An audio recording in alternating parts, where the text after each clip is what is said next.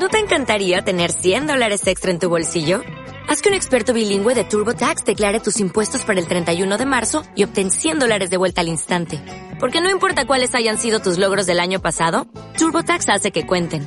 Obtén 100 dólares de vuelta y tus impuestos con 100% de precisión. Solo con Intuit TurboTax. Debes declarar para el 31 de marzo. Crédito solo aplicable al costo de la presentación federal con TurboTax Full Service. Oferta sujeta a cambios o cancelación en cualquier momento muy honrado de estar acá en esta universidad y de estar acompañado por estos colegas que han adelantado y desarrollado bastante el tema que nos reta Gabriela para poder dar una respuesta sobre, eh, sobre la izquierda en Chile y América Latina, en Chile y Argentina. Eh, quiero hacer dos apuntes previos muy breves. Quisiera ampliar el foco del balance de la izquierda de Argentina a Chile a todo el resto de América Latina y esto implica incluso de los gobiernos de izquierda nacionales, como los que pueden ser los gobiernos subnacionales, como por ejemplo podría ser el gobierno de izquierda de la ciudad de Bogotá, la capital de Colombia, o de la Ciudad de México, donde también la izquierda en el último resultado electoral ganó las elecciones con más del 60%. Eh, y por otro lado quisiera distinguir dos planos temporales, uno muy de corto, mediano plazo, coyuntural, podríamos decir siglo XXI, y uno más estructural, que nos proyecta al siglo anterior. En el aspecto eh, inmediato o mediato, en, el, en, el, corto mediano plazo, quisiera hablar de las eh, insuficiencias que demuestran, eh, que muestran los gobiernos de izquierda en este periodo corto. en primer lugar, la izquierda no administra las crisis, no sabe administrar bien las crisis económicas. Y la gente lo sabe y cuando ya viene un periodo de crisis, eh, vota por la derecha. Y cuando ha tenido la oportunidad de, em, de enfrentar una crisis económica, el resultado ha sido catastrófico, en el sentido de inflación, recesión, una crisis estructural. Em, por otro lado, eh, la izquierda también tiene casi una un problema genético con el tema de la inseguridad, ya sea pública o en el sentido más preciso comenta sobre la inseguridad, sobre la seguridad ciudadana, eh, la izquierda eh, se asusta, eh, es un monstruo que no logra identificar y que recién se hace preguntas iniciáticas, cuando ya la violencia, sobre todo vinculada con los carteles del narcotráfico, eh, que genera la macroviolencia. Estamos hablando en México de 150 mil muertos vinculados con este fenómeno. Eh, entonces la izquierda no se paraliza frente a este, a, este tema de la, de la inseguridad. Esos son dos temas como recurrentes que podría atravesar a la, a la izquierda en su configuración, tanto partidaria como en el imaginario, como en el etos, como en la utopía que está detrás del, de la izquierda, que es el valor de la igualdad.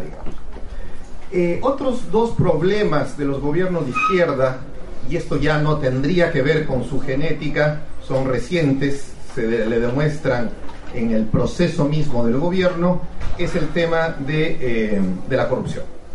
La izquierda no ha frenado la corrupción y más bien se ha involucrado con ella. Es decir, tenemos ya una clase política que ante los ojos de los ciudadanos toda ella es corrupta y no hace una distinción entre la vieja clase política y una nueva clase emergente de izquierda que, eh, prometería ah, honestidad, transparencia. La izquierda en su acceso a la, a la, a la real política, a, las tareas del gobierno, a, las arcas que tiene que administrar, eh, se involucra con la corrupción y esto eh, es un grave problema hacia, hacia el futuro y hasta ese divorcio de la sociedad con la política que habla Manuel Antonio. y otro tema también emergente, ¿eh? no originario, es el tema de, si bien la izquierda ha incorporado el proceso electoral como parte de su política cotidiana de llegar al poder, sin embargo la izquierda ha asumido por llamarle así, las mañas de la derecha en las estrategias electorales. Me estoy refiriendo al clientelismo. La izquierda compra tantos votos como compra la, derecha. La izquierda usa el clientelismo como una forma de reproducción para llegar al gobierno. Y ese clientelismo ya generalizado entre todos los actores políticos genera dos fenómenos que vinculan a los anteriores. En primer lugar, eleva el costo de la elección a un nivel estratosférico. Las elecciones mexicanas son más costosas que las elecciones norteamericanas. Y esto es la misma tendencia que ocurre en las elecciones en América Latina, porque hay que comprar cada vez más votos. Esa se convierte en el instrumento principal de, ganar una elección. ¿no? es convencer, es comprar votos. Y en segundo lugar, ¿de dónde va a sacar este recurso que, eh, si hablamos en términos materiales, eh, resulta inimaginable por la cantidad que cada vez se requiere más? De la corrupción. Es decir, se va a alimentar de la corrupción para, poder entrar a la maquinaria que le, da viabilidad para llegar al poder. Es decir, solo comprando votos es posible llegar al poder. Estas son las circunstancias eh, coyunturales de la izquierda, las circunstancias del siglo, del siglo XXI, quizás de fines del siglo XX, pero 20 años de izquierda. Bueno, pero ahora quisiera referirme a un elemento más estructural, de mayor largo plazo. Eh, decía Juan Manuel, y en eso estoy eh, de acuerdo, que la proyección de derechos sociales, de políticas sociales, disminuye la pobreza en los gobiernos de izquierda, pero no la desigualdad. La desigualdad se profundiza. América Latina es el continente más desigual de todo el mundo, incluyendo África. Es la región más desigual. Es decir, pueden haber menos pobres, pero los ricos son más ricos. Y son más ricos no solamente en los países que son gobernados por la derecha, que tienen un vínculo eh, socioeconómico entre actores políticos y actores económicos, sino dentro de la izquierda. Es decir, no afronta al enemigo en su principal dimensión, en esta parte de la desigualdad, impuestos. Por lo contrario, va a hacer exenciones, ciertos privilegios, todo lo que se llama dentro de la discusión del modelo económico el mercantilismo, es decir, va a hacer alianzas con un sector industrial, con la idea de, llegar a estos sectores, pero eh, eh, no afectándolo en, su bolsillo, en los impuestos. Este es un problema ya de eh, dimensión estructural porque esto nos lleva al desarrollo no solamente de la izquierda actual, sino de la izquierda de los años 50, 60, que mm, me refiero no a la izquierda revolucionaria, a la izquierda del populismo clásico, eh, Getulio Vargas, eh, Perón, eh, la izquierda de México, el, prismo clásico a mediados del siglo XX.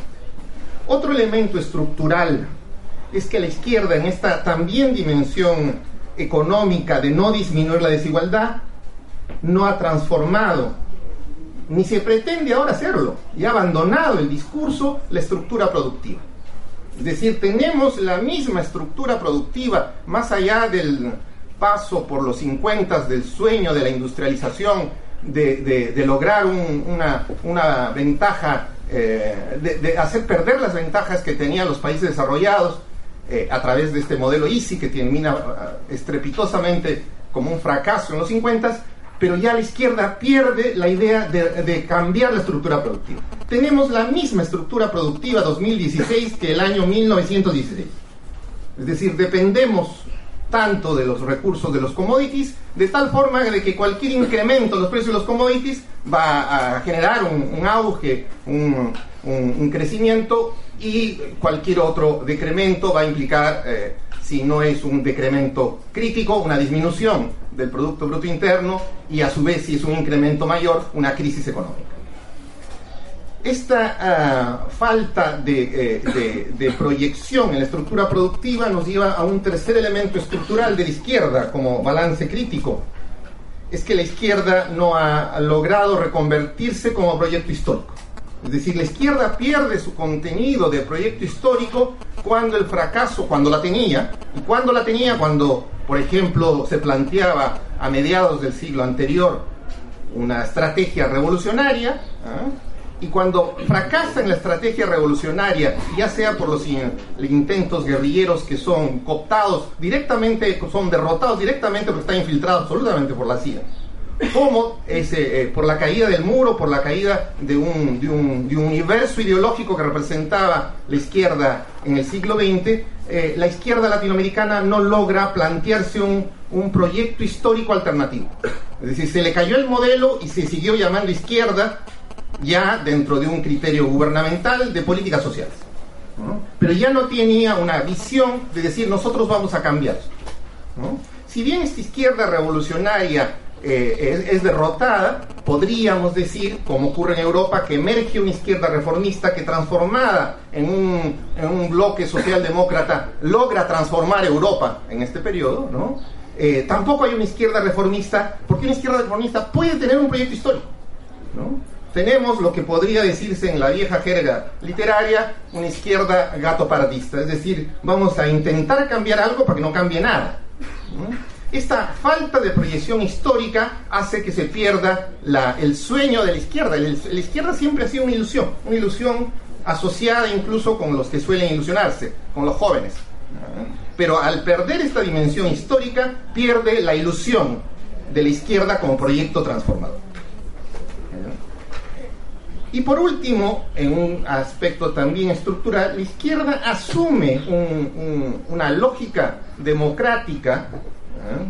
pero de una dimensión de la democracia, que es la democracia mínima, es decir, vamos a hacer cambios de gobierno pacíficos a través de participar en elecciones, convierten a sus partidos en maquinarias electorales, de algún modo exitosamente, parte de este éxito es la compra de votos, y sin embargo no adopta la verdadera capacidad de transformación que tiene la democracia en lo que eh, eh, Leonardo Morlino le llama la calidad de la democracia. Es decir, es posible lograr mejores niveles, no solamente de vida, superar las condiciones de pobreza, lograr mayor igualdad, poner impuestos que permitan incrementar la capacidad del Estado, no solamente para tener mayores recursos, sino también para frenar la violencia, una violencia que se viene cada vez más. En estos días me doy cuenta que en Argentina, estoy acá 10 días, no me alejo de México. Lo que veo de los ejemplos de violencia, de, cárteles, de personas que están planeando sus fugas eh, con amplios recursos dentro de las cárceles, es el mismo fenómeno mexicano que vivimos, que sufrimos día a día. Entonces, finalmente, en este contexto, la izquierda asume la democracia como procedimiento, pero no asume la democracia como valor. Y es el valor de la democracia en el sentido de no solamente libertad, sino igualdad, transparencia, la posibilidad de un político de izquierda decir, acá están mis declaraciones juradas, donde se muestra que tengo mi casa y mi carro, ¿no? Y muéstrenme, díganme, yo les ofrezco cualquier información personal mía para decirles que soy honesto. ¿no? En esta condición, que se puede ser revolucionario dentro de la posibilidad de enfrentar a la corrupción, la izquierda no adopta eso como etos como forma de vida y como vivencia cotidiana. Ahora, esta pérdida de la izquierda nos lleva a preguntarnos, esta pérdida de todos los elementos que estoy mencionando, coyunturales y estructurales, nos lleva a preguntarnos sobre el futuro de la izquierda. ¿A dónde radica entonces las capacidades transformadoras? En parte en lo que dice Manuel Antonio Garretón, en un movimiento social que eh, se aleja de esa izquierda y adopta propuestas transformadoras, o en parte en otro tipo de movimientos ciudadanos que tienen la capacidad de decir, soy honesto, voy a luchar contra la desigualdad, no solo contra la pobreza, sino contra la desigualdad, y voy a sacar adelante los valores que la clase política debe tener frente a la sociedad, transparencia y rendición de cuentas. En esa condición, la izquierda pierde su carácter no solo revolucionario, reformista, y tenemos que pensar, ya sea lo que ocurre en Europa, en otros movimientos que siendo de carácter social ahora se transforman en políticos y retan a su status quo. Retan a su status quo para lograr una presencia política de esos valores que ya no necesariamente son, son de izquierda.